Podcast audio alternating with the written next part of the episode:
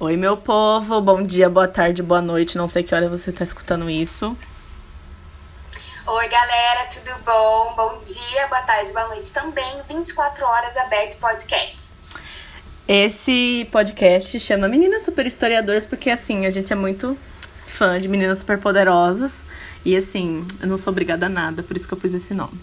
Então, a gente veio aqui para falar sobre um assunto muito importante. Mas antes de tudo, eu queria falar que eu tô muito brava com essas pessoas que estão saindo na rua. E eu tô há seis meses presa na minha casa. E ela também, a Kelly. Sim, mais do que seis meses, né? Tá quase oito. Aff. E esse povo dando rolê que eu não tô suportando mais. E acha, né, que acabou o coronavírus. Então, assim, querido, se tiver vacina, você não vai tomar, tá? Enfim, eu sou a Rafaela, tudo bom? Tenho 20 é. anos. 21, terça-feira, já tá chegando meu aniversário. Ai, linda, maravilhosa. E esta é a Kelly. E eu sou a Kelly, eu tenho 20 anos e eu faço história na PUC Campinas. Ah, eu também faço história, gente, é uma história longa, viu? Inclusive, a minha, a minha vida. Porque eu fazia direito, eu quis mudar pra história, meu pai quase me deserdou. Mas tudo bem. Vamos lá, gente. E, tipo, mano, nessa pandemia, além de tudo, a gente tava vivenciando um, um cenário muito engraçado, né? Além desse coronavírus, né? Que veio pra estragar os planos de 2020, né? Que a gente usou umas roupas de várias cores e não adiantou nada, né? Que esse demônio chegou. Mas, enfim. É, em relação, tipo, às eleições dos Estados Unidos, né? Que a gente ficou esperando os belíssimos contarem votos por Quantos dias que foi? Papelzinho, fichinha por fichinha, por cada estado, que senhor da glória, né? Gente, eu não entendo o sistema de eleição deles. e eu tenho vergonha de dizer isso. Meu, o melhor é que, tipo, as nossas eleições são super fraudulentas e a gente se acha, né? Falando, fazendo meme com os outros. Né? Super. Falando que a gente tem aquela teclinha lá do negócio, que em cinco minutos, sei lá, whatever, dá o número de eleição fala, mano, tanto de fraude que tem nisso. E o mais engraçado foi que esse ano no, nas eleições teve maior rolê do, da contagem de votos de São Paulo. Não sei se você chegou a ver. Ai, eu vi, eu vi. Fala dos outros, a gente toma no rabo, né? No caso. Gente, olha eu falando besteira. Mas enfim, e o que, a palavra que a gente mais ouve no mundo é democracia. Mas, tipo, as pessoas falam, né, que os Estados Unidos são o berço da democracia moderna, né? Mas, tipo, o que é democracia, né? Tipo, eu fico pensando sobre isso, né? Porque é um conceito muito antigo, né? E a democracia é definida como o governo do povo para o povo. E na Grécia ele era feito de forma diferente, né? Tipo, porque, além de tudo, né, o conceito de cidadão grego era muito diferente do nosso. O conceito de cidadania vem, né, do nascimento no Brasil, a naturalização. E lá você tinha, tem, tinha todo um, um critério para você ser cidadão e era bem restrito, né? Era muito excludente o regime democrático deles, apesar deles serem o berço da nossa democracia, né? E não é. tinha muitos eleitores, né, no caso. E. Bom. O que a gente queria dizer, na verdade, é que os Estados Unidos lutam por tudo, menos por democracia. Ai, Ninguém amiga. toca na democracia dos Estados Unidos, galera, tá bom? Não, tipo, meu, eu queria que vocês pudessem ver minha cara, mas não tanto porque eu tô descabelada, mas, meu, que ranço desse povo. Cara de indignação. Meu, eles fa falam tudo que é em nome da democracia e nada em nome da democracia. É tudo em nome de ah. alguma coisa, mas não é democracia. Nunca foi. Nunca foi. E tipo, é, se você olhar pro, pro cenário político internacional, você percebe que tudo eles fazem por algum interesse econômico, né? Ou petróleo, ou sei lá, áreas de influência, né? Nossa, estamos na Guerra Fria eu ainda. Tava, né? Eu lembro até que eu tava pesquisando um pouco sobre essas eleições e a galera falou: nossa, por que, que tá todo mundo preocupado? Tipo, todo mundo assim, além dos Estados Unidos. E a galera falou: gente, vocês não têm noção do tanto de ponto de marinha, naval que eles têm em várias áreas do mundo inteiro. Não é tipo só Estados Unidos. Tipo, eles têm base no Brasil. Por que, que você precisa de uma base no Brasil, amado? O que, que tu tem a ver com a gente? Meu, o Japão até hoje, não sei se vocês sabem, né? Mas eles não podem ter exército até hoje, o Japão. É muito É bizarro. um negócio muito louco. É muito bizarro, meu, os Estados Unidos. Mas, tipo, eu tava lembrando, né? A gente teve uma matéria com a, a professora Ana Rosa na faculdade, que era a história dos Estados Unidos. E ela comentou, né, que os Estados Unidos, na verdade, hoje estão quebrados economicamente. Só que existe um, um nível de economia que eu não sei explicar direito, mas existe um nível de economia que é a economia real. E essa economia real dos Estados Unidos está totalmente quebrada. Mas eles mascaram isso com o mercado financeiro. Então, mano, eu não, não aguento mais. Eu quero muito que a China tome esse lugar. Vamos lá, China, Amada, vai lá que a gente tá torcendo por você. Mas, meu, se bem que. Ai, eu gosto muito dos filmes dos Estados Unidos. Sou aculturada mesmo. Falou Hollywood. Bom, aí eu tava falando, gente, essa moto passando, eu nem sei se vai ficar na gravação, que vergonha. Esses iFood, gente. Inclusive, ajudem os motoqueiros, viu? Que eles não ganham muito, viu? Dei grojeta sempre que foi pedir comida. Bom, e tipo, essa questão, né, dos Estados Unidos não veio desde os dias de hoje, né? Desde a independência, os Estados Unidos voltam o olhar deles para os outros países em busca de influência. E também, né, na, na aula da Ana Rosa, a gente aprendeu, né, que a identidade dos Estados Unidos foi firmada no Destino Manifesto, né, aquele bagulho. Sim. Você sabe explicar melhor, amiga, eu acho. É, porque é, é bem aquela questão de que, assim, ah, se eu não me engano, eram os calvinistas e protestantes que eles tinham essa ideia de que tudo que eles fossem fazer, eles tinham que fazer o melhor. Então, quando eles chegaram nos Estados Unidos, eles falaram: essa terra é uma terra que Deus deu pra gente. Então, a gente tem que fazer o nosso melhor. Então, eles eram destinados por Deus a colonizar, a levar as populações indígenas a conhecerem a Deus e toda a religião. Então, por isso que era isso, era um destino que era manifestado, um destino divino manifestado nessa colonização, nesses meios que eles fazem aqui na América. Uhum. E além disso, né, eles falam muito em levar a civilização, né? E também isso que você disse dos calvinistas, eu me lembro, eu não sei se eu tô certa, né? Que eles que falam sobre predestinação, né? Isso, se eu não me engano. Que tem relação com a salvação da alma, não sei, eu não entendo muito Isso. desses bagulho. Aí então eles têm que fazer uma missão, né? Essa missão de levar né, o cristianismo calvinista para as outras populações. Eu não sei se é puritano, gente, eu não entendo nada dessas divisões. A gente não é teólogo, tá, galera? A gente faz história. não entendo nada. Enfim, aí, tipo, aquelas conversas, né, fiada, né, que dos portugueses também, que a vida deles é melhor do que de todo mundo, Aham, que eu sou sempre. melhor, que eu sei das coisas, né? Aí foi desse jeito, né, que o American Way of Life circulou pelo mundo todo e a gente tá até hoje nele, né?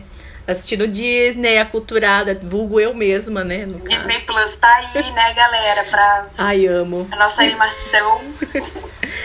E também, né, os filmes propaganda. Inclusive tem um filme muito legal que eu gosto da Disney que fala muito sobre isso, né? Que é o Você Já Foi à Bahia? Você já assistiu? Não, eu nunca assisti. Vou colocar na minha lista pra assistir. Meu, muito legal. Fala muito sobre política da boa vizinhança dos Estados Unidos com o Brasil. Sim. Ai, que e legal. é muito legal. E o Zé Carioca nasceu nesse, nesse meio aí. Dica, hein, galera? Anota Assistam, você já filme. foi à Bahia. Mas agora o problema é que eles estão monopolizando todos os filmes, né, da Disney.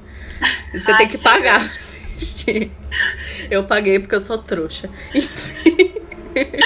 E tipo, inclusive agora tem uma multa, né? Não sei se você viu. Ai, senhor, multa do quê, amada? Multa de baixar filme torrent. Você paga 3 mil reais agora. Gente, Gente. não baixem filme pirata, por que o favor. capitalismo americano não faz. Enfim, se você tiver que assistir, você vai ter que baixar. Baixar não, pagar a Disney Plus. Porque eu não quero que ninguém aqui seja preso. Aí vão colocar a culpa em mim, né? Vão me prender. Enfim. Aí também tem o lance dos carros, né? Muitos carros importados e os eletrodomésticos. Mas se fosse só isso, estaria tudo bem, né? Se bem que não tá tão, tão tudo bem assim, É. né? Mas enfim, é, esse American Way of Life ele veio, né, recheado de interferências, né? A política, a econômica, principalmente, né? Uhum. E, bom, né, para aqueles que defendem que não existiu ditadura no Brasil, estamos aqui para destruir os seus sonhos e suas fantasias. Bom, A verdade. Bem-vinda. Bem-vinda ao mundo colorido. Mentira, não é tão colorido assim. Não é tão colorido. Bom, na verdade, o Brasil tem uma fama, né, de ser um país super pacífico, que não é racista e tal. Mas Uhum. nossa ditadura foi uma das piores. Eu acho que depois da do Chile, foi a pior ditadura que teve. Sim. E ela começou muito em um, um ambiente de crise política, né? Da renúncia do Jânio Quadros, né? Aquele doidão que. Não, ele era doidão, aquele homem. Ele deu uma medalha pro Tchê, nem sei do que que era. Eu tô falando as coisas que eu não sei. Mas ele deu uma medalha lá pro Tchê de não sei o que. Uma medalha super alta. Tipo, ninguém hoje tem essa medalha aqui no Brasil, eu acho. Aí ele renunciou, né? Eu não sei muito bem porquê. Mas ele era meio doido, ele media os, os biquíni das mulheres na rua. Louco. Aí, então, aí entrou o vice, né? O João Goulart. Mas assim, as pessoas achavam que ele era super comunista, só que, meu, Uhum. o cara era dono, o cara era dono de metade do Rio Grande do Sul, tipo, latifundiário total. Você acha que o cara ia ser comunista, gente? Me poupe, né? Não ia dar. Comunismo e latifundiário não é uma coisa Não, que tipo, combina, tá, galera? realmente. Você acha que o cara ia abolir a propriedade privada aqui no Brasil? Ai. Meu, esses militares são Ai, muito loucos, né? Eles sempre. Eles sempre criam esse negócio de comunismo. Teve uma vez também que eles falaram, né, do plano Cohen, que o judeu comunista ia dominar o Brasil. Então, gente, galera, isso é o gostoso Gente. da história. Você descobre umas coisas que você fica olhando pro documento, pra fonte, você fala, meu, como assim? Tipo, oi, amado. Mas não cometa anacronismo, que é colocar a sua ideia em É fonte verdade. antiga. Cada um tem o seu tempo. Exatamente. Mas é muito engraçado ver essas coisas, porque sempre eles, eles tomam esse discurso de comunismo. E nessa última Sim. eleição para presidente também, né? E é muito é um discurso que é bem recorrente aqui no Brasil. História do Brasil é muito legal, que sempre tem esses negócios, né, de resgate de, de cultura, de passado, assim, é bem legal. Eu gosto, tem muita treta. Bom, aí teve um monte de. Um monte não, um bom incentivo, né, dos Estados Unidos para que o Jango fosse deposto do cargo, né? E. Porque ele tinha propostas, entre aspas, comunizantes, né? Bom, mas na verdade tinha um projeto político-econômico dos Estados Unidos em torno dessa entrada dos militares, né? Mas na verdade Sim. foi um golpe civil-militar, né? Que muitas pessoas apoiaram, né? Mas depois Aham. de. Da, sobretudo a igreja, né? Depois de 1968, eles passaram a ser contra o golpe, né? E a igreja passou a ser uma frente de oposição ao regime militar. Bom, pode falar. Uma amiga. dica, galera. Aqui é dica de livro, pra quem gosta de ler, passar um tempo aí na leitura. Um livro chamado Brasil Nunca Mais. É um livro muito bom. Eu tô pretendendo adquirir esse livro. Ah, você encontra na Amazon, já encontrei, você encontra em sebo, bem baratinho. E é bem uma fala da igreja, com vários relatos de pessoas que sofreram torturas na época da ditadura. Tem bastante coisa, eu recomendo muito esse livro. Esse livro é muito legal. É de um projeto que chama Tortura Nunca Mais. Tem site. Eu não vou me lembrar o site agora. Mas tem esse projeto na internet. Inclusive, dica de site também. Tem é, oficial do governo esse site. Chama Memórias da Ditadura.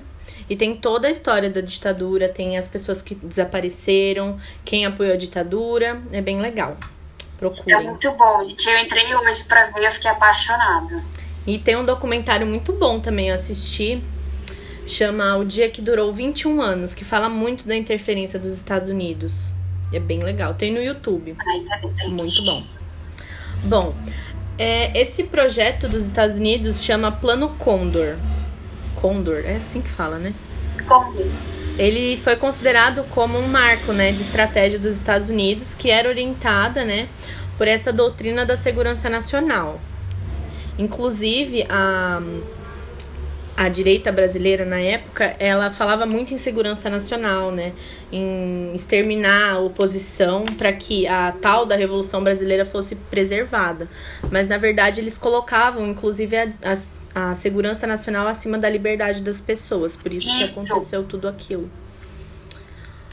Bom, É, e o principal objetivo dessa, desse plano Condor era suprimir os setores da esquerda e combater o tal do comunismo, que não, não estava por aqui, mas eles diziam estar. E era uma aliança entre uma aliança político-militar entre as ditaduras da América do Sul com a CIA. Então, era um negócio secreto. E eles, é, e eles deixaram muita coisa acontecer, né? De tortura. E, inclusive, tem os documentos na internet, na Comissão Nacional da Verdade, você encontra. E, inclusive, a Comissão Nacional da Verdade atestou que essa operação serviu para preparar operações clandestinas que promoviam violações de direitos humanos, como a tortura. Outro site muito importante, esse da Comissão Nacional da Verdade. Recomendo também pesquisar, galera. Tem bastante documento. Por mais que, infelizmente, o Brasil não tenha aberto todos os documentos que nem os Estados Unidos fez, a gente tem esse nosso sitezinho que abriu alguns documentos.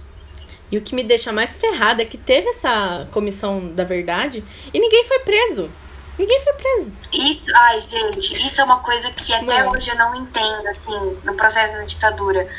E muitas pessoas reconheciam a, a, as vozes dos torturadores. A, tem pessoa até que viu o rosto e, tipo, a pessoa falou: é esse que me torturou. E os caras, não, tô nem aí, não torturou nada, tá tudo bem, segue sua vida. Não, e aquele. A vez que o Bolsonaro. Gente, eu nem sei se pode falar, né? Eu vou ser presa daqui a pouco. E o Bolsonaro falou, né, no impeachment da Dilma sobre o Coronel Ustra, né, que foi um torturador super, né? O cara morreu, nunca foi. Nunca foi nunca indiciado, foi nunca foi culpado, e é isso. E, ai, mano, umas coisas que me deixam muito irritada. E também teve aquele. Mas esse cara morreu, inclusive, que era um delegado que ah. era super. Meu, ele era um monstro mesmo. O Fleury, não sei se você já ouviu falar nele. Nossa, esse não. Pesquisarei. Ele morreu afogado, né? Mas eu acho que alguém matou ele. Mas, meu, muito pesado. Ele maltratava muito as pessoas. Mulheres, principalmente. Ele era chefe do Esquadrão da Morte, aqui em São Paulo. Nossa, senhor Pesadíssimo. da Morte. Mas vamos lá, então. Ai, amiga, agora você fala então, dos arquivos. A Rafa falou um pouquinho aí de como foi a história, de como teve todo esse processo da relação do Brasil com os Estados Unidos, dessa constante ameaça, entre aspas, comunista, por causa muito da Guerra Fria, veio muito disso. E uh, uma universidade no Brasil, é, nos Estados Unidos chamada Universidade Brown, ela começou um projeto em parceria com o Brasil chamado Opening Archives o que, que é isso? É abrindo arquivos. É um arquivo online que você pode entrar, onde todas essas esses arquivos, esses papéis confidenciais, eles foram digitalizados e colocados em disposição para você pesquisar. Então, assim, tem desde denúncia, tem prisões, tem cassação de decreto, tem, sim, tem tudo, tem muita coisa lá dentro. Tem até, acho que se não me engano, um documento da, da Zuzu Angel, que foi uma estilista é, uma estilista, que o filho dela assim mexia muito com política e ele desapareceu entre aspas e ela sempre lutou muito para conseguir encontrar esse filho dela e ela foi uma figura muito importante aí no meio da ditadura. Além disso, também tem uma figura muito importante, porque como é que esses documentos chegavam nos Estados Unidos? Tinham espiões, entre aspas, que eram pessoas designadas pelo governo brasileiro para serem informantes. Essas pessoas pegavam, informavam essas informações, mandavam tipo para uma embaixada americana aqui no Brasil e essas pessoas digitavam em, em inglês e mandavam para o Departamento de Estado nos Estados Unidos. Para que, que serve esse bendito Departamento de Estado? Esse órgão ele foi criado em 1789 e a responsabilidade dele é cuidar das relações internacionais do país. Então, assim, tudo que acontece com, entre os Estados Unidos e qualquer outro país ia ser mandado para esse departamento. Mas aí, com essa crescente hegemonia dos Estados Unidos, essa preocupação da ameaça comunista, eles perceberam: opa, eu preciso cuidar mais do meu continente americano, porque eles consideram que é dele, né? Sempre americano achando que é, tudo é dele. Doutrina Monroe, né, gente? Mó antigo. Nem sei que ano que é esse bagulho. Mano. Nossa, é muito antigo. É sempre assim, América Central é minha, América Latina é minha, ninguém toca. América do Sul, ninguém toca, meu, my baby. E a gente que lute, né? Uhum.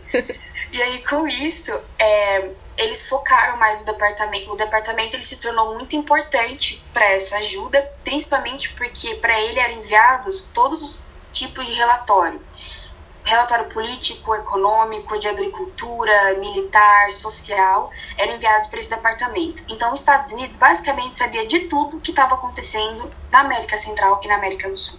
Que medo. E aí, medo, total. Na hora que eu li isso, eu falei, senhor, os caras sabem de tudo. Meu, é tipo celular, né? Que você fala um bagulho, que você quer comprar um bagulho. Aí aparece lá no Wish uns bagulho nada a ver. Você fala, gente, o que tá acontecendo? Gente, eu fico neurótica com esse tipo de coisa. Galera, tome cuidado com o celular de vocês, tá? A China tá aí pegando identidade de todo mundo, tá bom? Não só a China, né, amores? todo mundo. Meu, muito pesado isso. Eu fico pensando, gente, você fala alguma coisa, as pessoas estão olhando. Mano, e é o computador muito... também. Eu descobri que tem um, um negócio no celular. Eu não sei se no iPhone é a mesma coisa, mas eu fui ver o eu tinha uma foto que eu queria recuperar, eu acho. E eu baixei um aplicativo para recuperar a foto. E, tipo, tinha todos os momentos que eu olhei pra câmera no, no aplicativo, você acredita? Gente. Eu não tirei foto, era tipo a minha cara olhando pro celular. E, tipo, no, no celular também fica registrado todos os lugares que você tá. Então, com certeza, tem algum dedo deles nisso.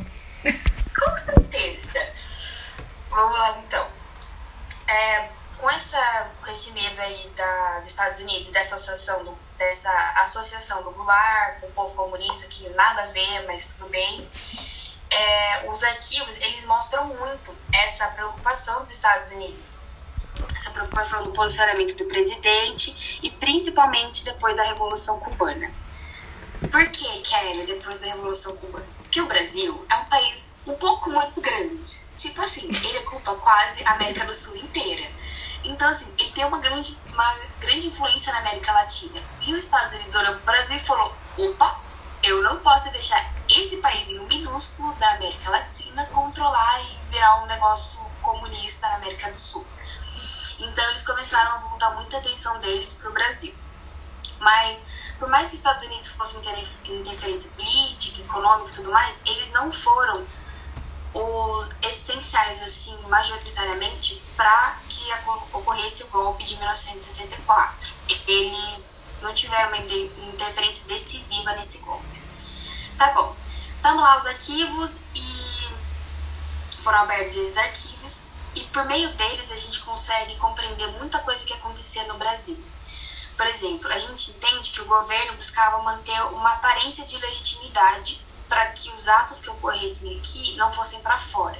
Então, ah, está ocorrendo uma ditadura aqui dentro, um governo repressivo, mas eu vou mascarar falando, nossa, não, meu país é democrático, meu país é governado.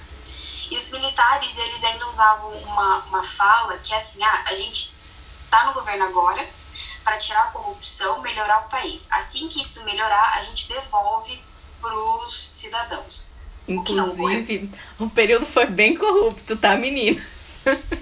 Só ah, de 1964 a 1985, que se não me engano foi quando terminou, teve bastante corrupção, galera. Mas assim, uma quantidade um pouco muito extravagante. É porque o pessoal pensa por conta do milagre econômico que teve, né? que teve a industrialização, o aumento da, do poder de compra das pessoas, mas era bem aparente, como você falou, né? Porque na verdade o país estava com uma dívida externa absurda, né? Porque eles pegavam tudo emprestado. Então. Principalmente nos Estados Unidos. É, quem se ferrou depois pra pagar? Então, né, querido? Bom, vamos lá. É, é teve toda essa repercussão. E aí, em 1968, tivemos o ano drástico da ditadura militar, quando foi promulgada e aceita e colocada em efetivo o ato institucional número 5. Esse foi um dos atos mais assim rigorosos, mais rígidos, mais repressivos que a gente teve. Dos acho que 17, 18 atos que a gente teve, esse foi, um, foi o pior, se eu não me engano. E ele foi o que iniciou os anos de chumbo que a gente considera e chama de anos de chumbo. Por que Kelly chama anos de chumbo? Porque foi depois desse decreto foram anos muito repressivos, principalmente para quem era contra a Revolução de 1964, né, contra os militares, que apresentasse ideias e pensamentos contra eles. E isso ficava muito nos sindicatos, muito nos alunos, nos professores. Os militares tentaram interferir em universidade, no jeito de como era ensinado. Gente, eles interferiram em muita coisa. Muita, muita coisa. E foi um governo que intensificou muito o regime de repressão, censura e tortura da população. Mas Kelly, você tá falando tanto de arquivo e você não vai falar, mostrar em um arquivo nem nada? Vou sim, vou mostrar. Primeiro eu vou mostrar um chamado Duríssimo, que é uma descrição de uma política chamada é, de aperto de parafuso. Por quê? Porque era uma política que ia ser mais rigorosa no caso. Então deixa eu pegar aqui meu documento, galera, um instantinho. Achei aqui no documento. Então, ele é um documento, eles chamam de airgram. É tipo um telegrama, só que eles mandam é, pelo ar, por, por avião. Então, aqui ele fala assim, esse documento. Ele fala das, de onde vem as informações, então ele fala que vem no Rio de Janeiro, de Brasília, de Recife, de Belém, de Curitiba e várias outras cidades. Aí ele coloca o subjetivo, né, que seria essa, essa descrição, e aí ele fala o seguinte é um pequeno, a pequena introdução que eles colocam. É, nesse memorando, que é o anexo que eu lembro para vocês, da conversa em anexo, uma pessoa próxima ao jovem oficial militar e do Serviço Militar de Inteligência explica a composição e os objetivos que ele orgulhosamente chama de linha duríssima, que era uma linha que tinha esse objetivo de, de governar mais rigorosamente. Ele descreve os objetivos dessa linha duríssima. Que ele fala que não são ditatoriais, porque eles nunca vão falar que o negócio é de ditadura. nunca. Eles estão gostando o anjinho ali.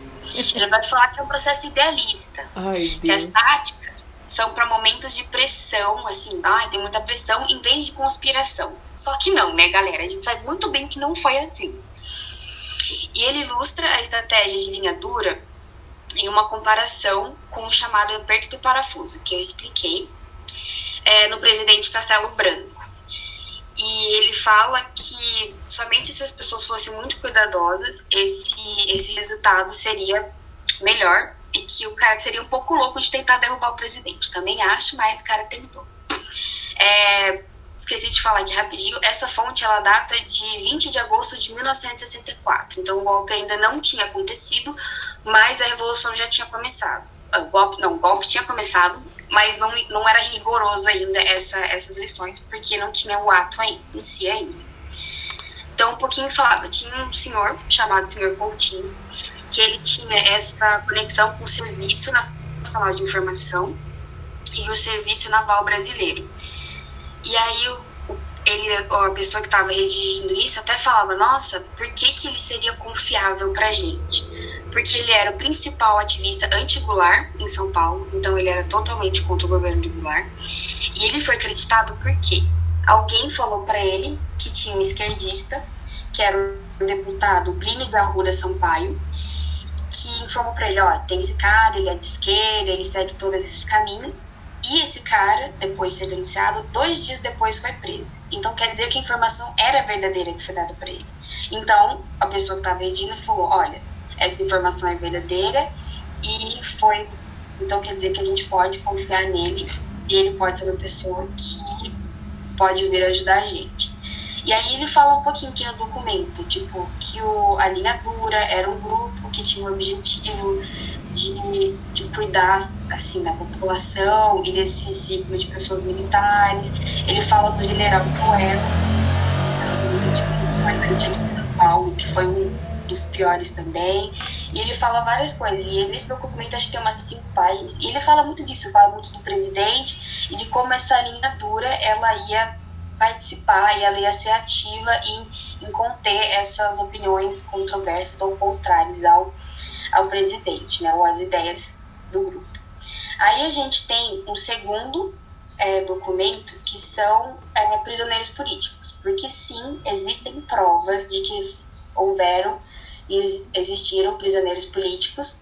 Então, esse é o seguinte: ele data de 6, é, 16 de maio de 1968, que já estava aí no processo de ocorrer o AI-5. E ele fala que houveram alguns indivíduos em Recife, que é uma das cidades bem importantes aqui, que eram estudantes que violaram a segurança nacional, que foi o que a Rafaela falou, que era muito importante. E aí, o que, que aconteceu? Depois de uma missa de sétimo dia, aparentemente pelo que o documento fala, no dia 4 de abril, uh, estudantes saíram gritando slogans subversivos, que eles achavam subversivos, né? Sobre a política do país. Assim que eles saíram da igreja, eles começaram a gritar esses slogans da política.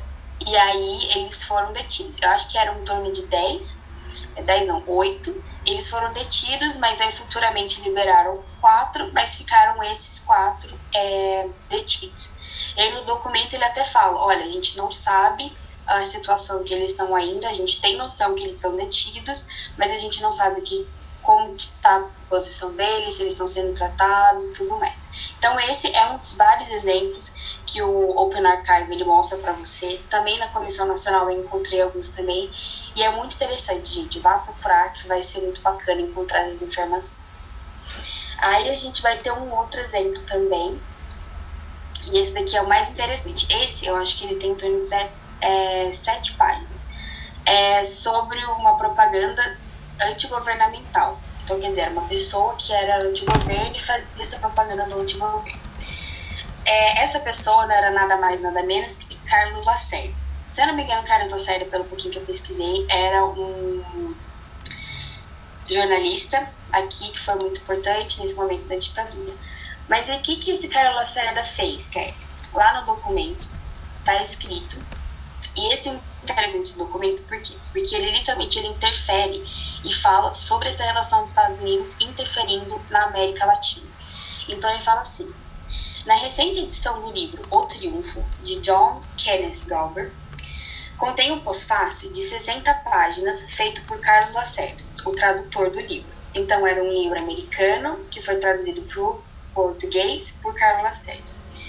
Usando como base essa novela, o Lacerda ele se estende sobre o criticismo à política estrangeira dos Estados Unidos na América Latina. Então, olha aí ele meter o dedinho falando: olha, você se metendo com a gente a relação do Brasil e dos Estados Unidos e a situação política do Brasil e a cena doméstica dos Estados Unidos. Quer dizer, o cara simplesmente falou: Olha aqui, querida, eu vou falar de você sim, vou falar do meu país também, que você não se meta no meio. Ele sumiu provavelmente depois, né? Obviamente. eu nem sei, deixa eu procurar aqui. Mas vai falando, amiga. E aí, e aí o pós-fácil é majoritariamente expondo a posição política do Lacerda que falava um pouco sobre isso. Então, assim, no documento em si, tem muita coisa assim. É um documento de sete páginas. Também é um airgram, o documento que é enviado. Ele foi redigido em 7 de junho de 1968. Novamente, lembrando aí do AI-5. Então, ele fala um pouquinho da política é, da, da, dos Estados Unidos com a América Latina.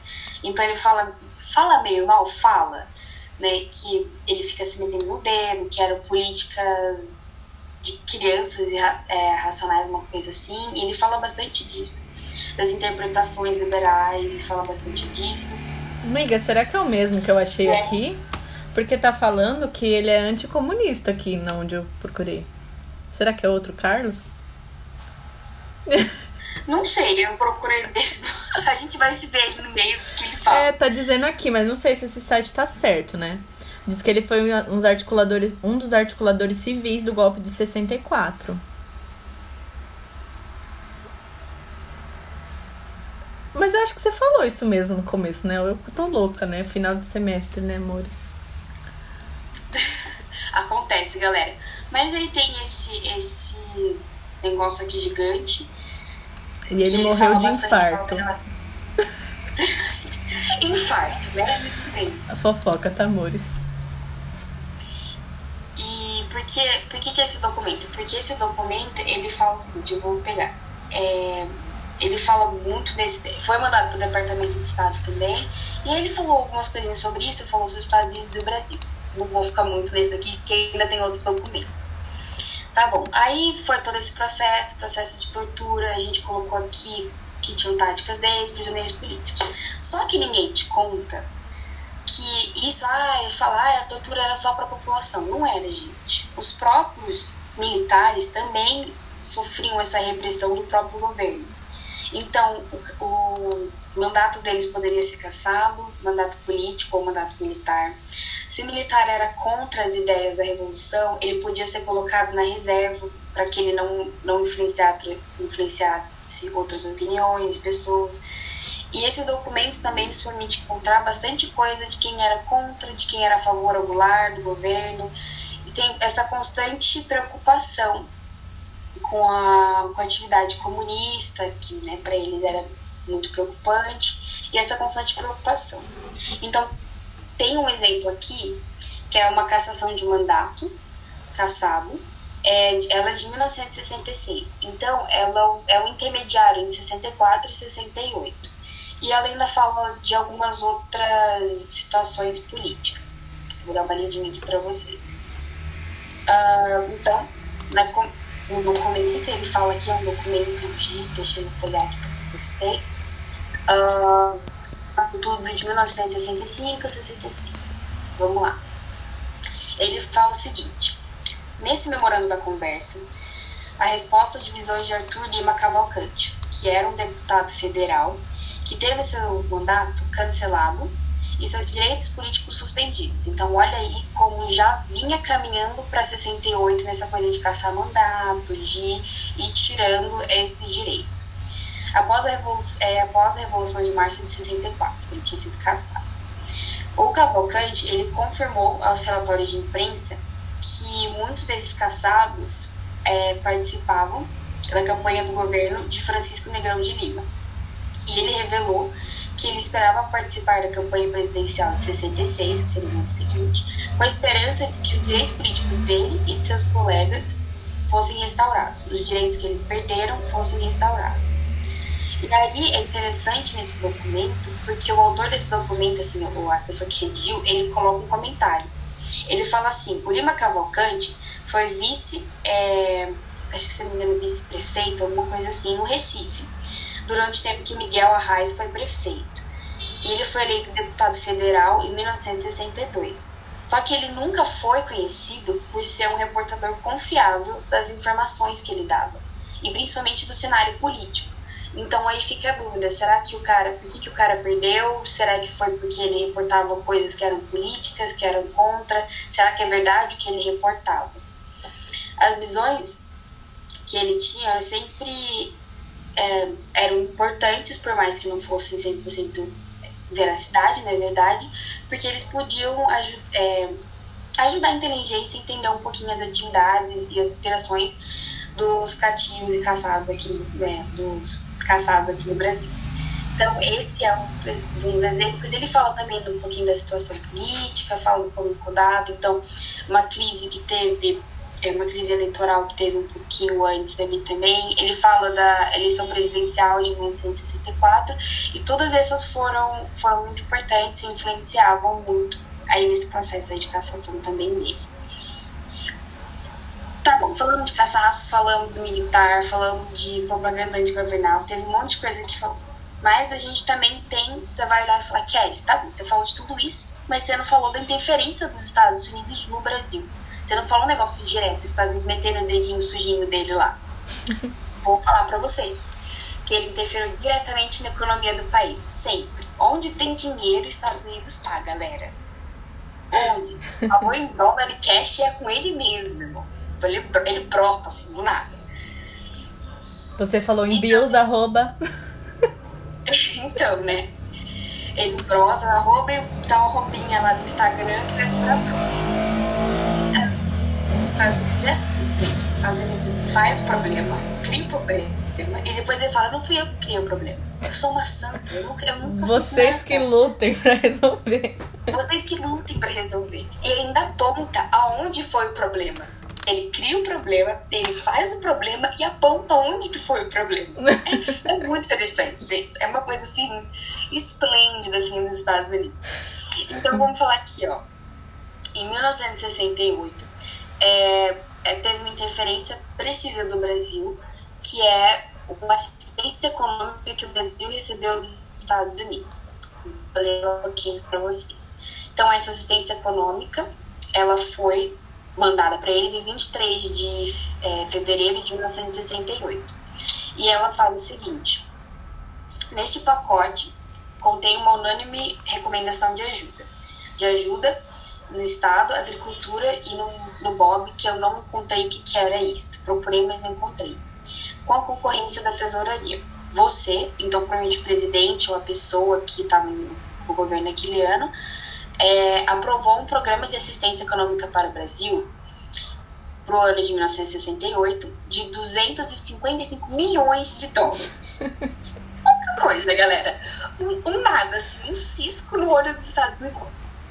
Um programa. É, desse montante, desse tanto, é, 170 milhões vão para uma área que eles chamam de FY, não sei o que que era. É tipo a área 51. Então, eu não sei. Eu, eu procurei, eu falei, gente, o que, que é esse FY? faço a mínima ideia. É a área onde vai os dinheiros roubados. É, entendeu? A fanfic que eu criei agora. É, super.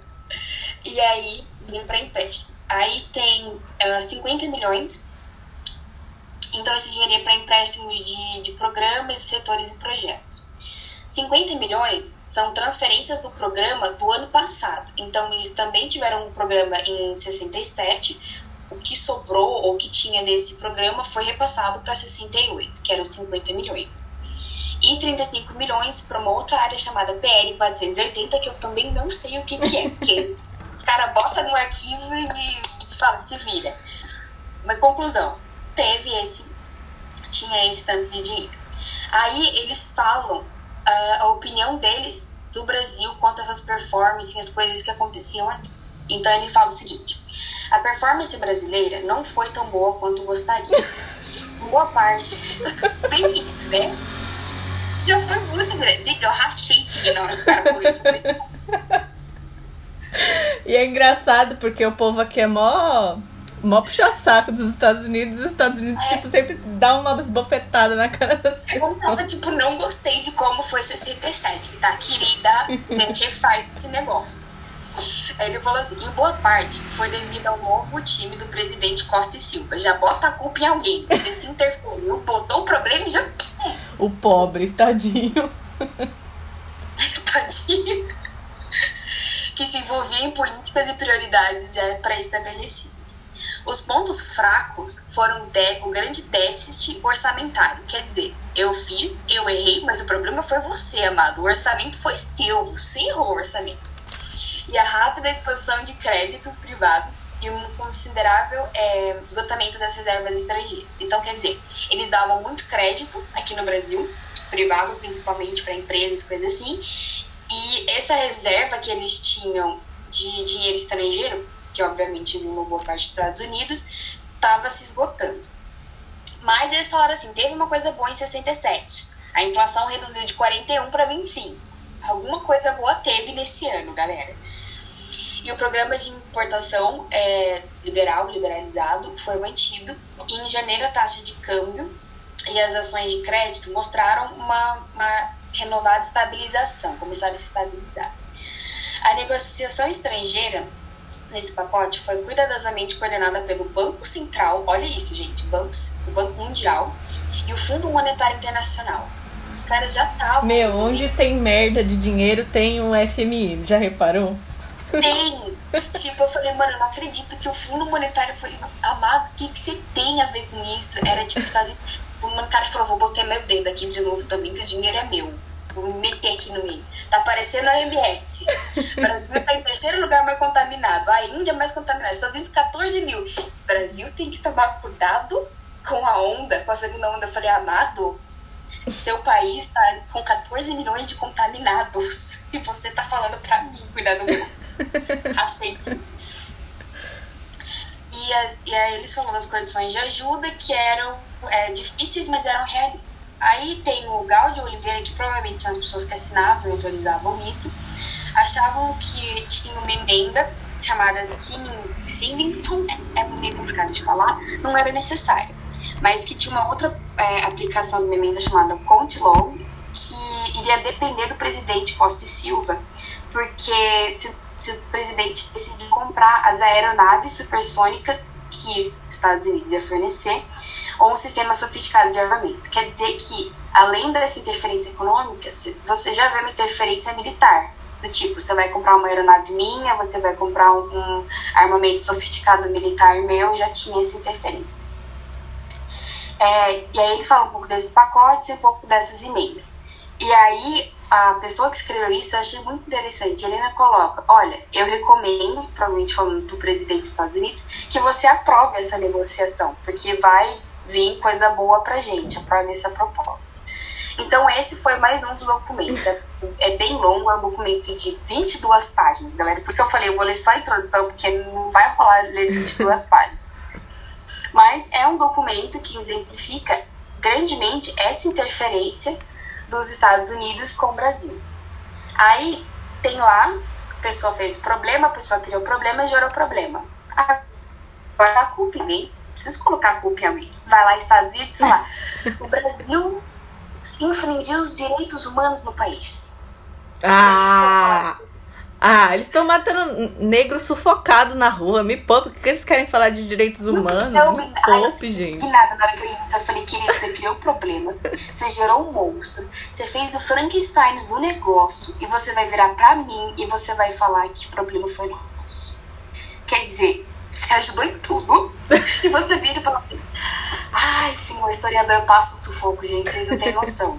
Mas vamos lá. É bom que a gente dá umas risadas durante o dia, assim, lendo esses, essas porcarias. Mas... Risada para chorar, né? Risada chorando. Não sei se eu rio ou se eu choro. Ai, amiga, vamos finalizar eles, o, o podcast já? Ou você quer falar mais alguma coisa? Isso, e aí tem esse último. Ah, tem, tem só último. esse último, que é bem breve. Eu não vou nem falar muito mas é só que, tipo, ele fala um pouco. Esse eu encontrei, é específico, porque eu encontrei ele na Comissão Nacional da Verdade. E aí ele fala dessa proibição de que não é que eles proibiam, mas eles sugeriam que as pessoas não publicassem, porque eles iam publicar Estados Unidos, é, fala que no Brasil caras falam assim, ai, não, não coloca, eu tô sugerindo que você não coloque. Não é que assim você precisa não colocar, mas eu sugiro, porque alguma coisa vai acontecer se você colocar que a gente infringiu. Então tem várias coisas assim que eles falam. Eu recomendo muito, galera, vai lá no Open Archives, dá uma pesquisada, vai no site que a Rafa falou da memória, que é muito legal, muito importante. E vai pesquisando, galera. Tem muita coisa que dá pra gente encontrar para saber como esse momento infringiu nossos direitos. Foi um momento tecnicamente sombrio, assim, na, na história do Brasil. E é importante a gente ir atrás, né? Pensar com a nossa própria cabeça porque muito, da, muito do discurso que está rolando aqui hoje em dia é o negacionismo de muitas coisas, da vacina, da ditadura. Então tomem muito cuidado com esse tipo de discurso, pensem com a própria cabeça de vocês. E é isto. Espero que vocês tenham gostado. A gente vai postar lá. O título do nosso podcast não poderia ser melhor para falar que é o demônio da democracia. Gente, é muito isso. Porque a democracia, dependendo de onde vem e para onde vai, sempre tem algumas crenças aí no meio. E espero que vocês tenham gostado.